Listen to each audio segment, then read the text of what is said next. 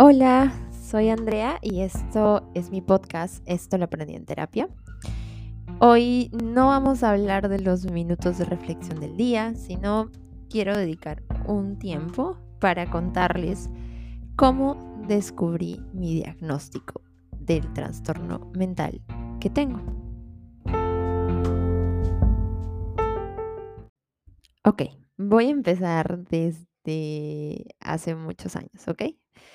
Em, yo empecé a tomar terapia desde hace ocho años más o menos.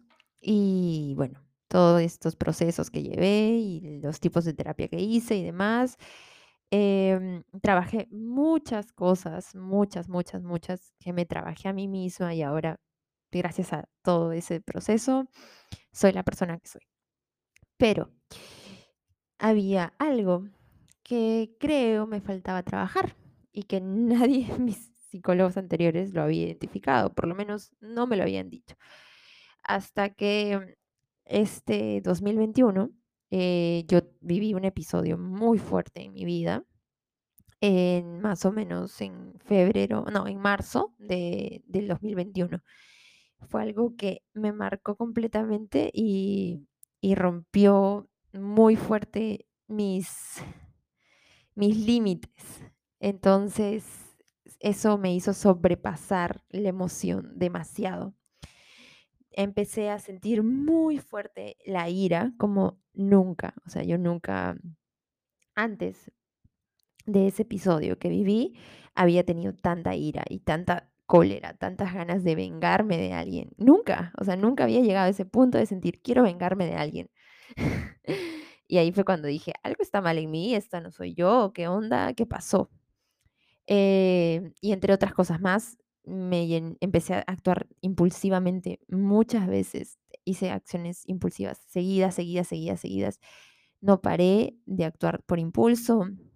Eh, lastimé a muchas personas, hice mucho daño. Usé a mucha gente, me porté mal, hice cosas feas.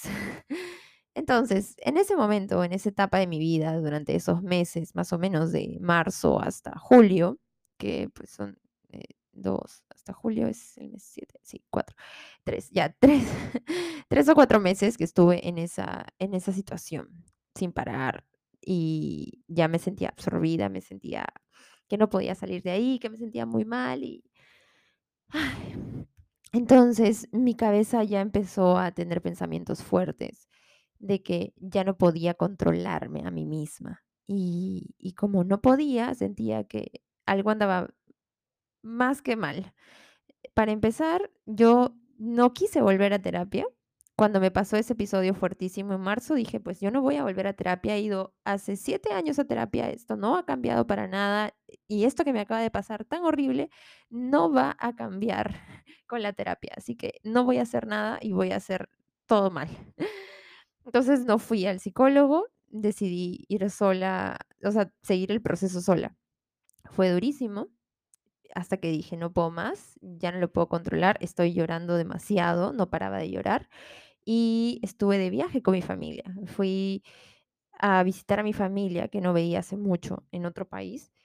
Y, y no fue, o sea, yo esperaba disfrutarlos, disfrutar que estábamos en un lugar hermoso, disfrutar que los tenía todos juntos, disfrutarlos, pero no, yo qué hacía era llorar llorar y llorar y llorar y llorar. Y decía, ¿qué está pasando? No dejo de llorar, no me siento bien, no, no puedo interactuar, no puedo disfrutar este lugar, no puedo disfrutar a mi familia. Y algo anda muy mal en mí. entonces, como yo ya había dicho hace un momento, no quiero ir a terapia, dije, pues esto necesito algo, estoy deprimida, todo el tiempo lloro, algo me pasa, necesito medicación, necesito un psiquiatra. Entonces, estando en el otro país, otro, en Estados Unidos era, decidí pedir un teléfono a una amiga de un psiquiatra. Mi amiga me contactó, tomé una cita por Zoom con un psiquiatra de acá de Perú.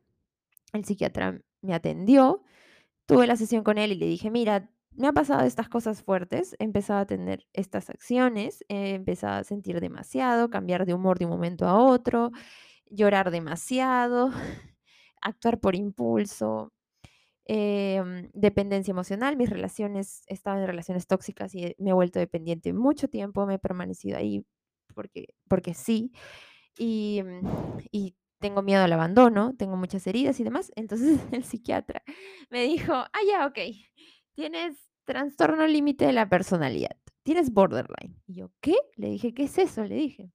Y me dijo, bueno, vamos a hacer una lista, yo te voy a nombrar las cosas y tú me vas a decir sí o no.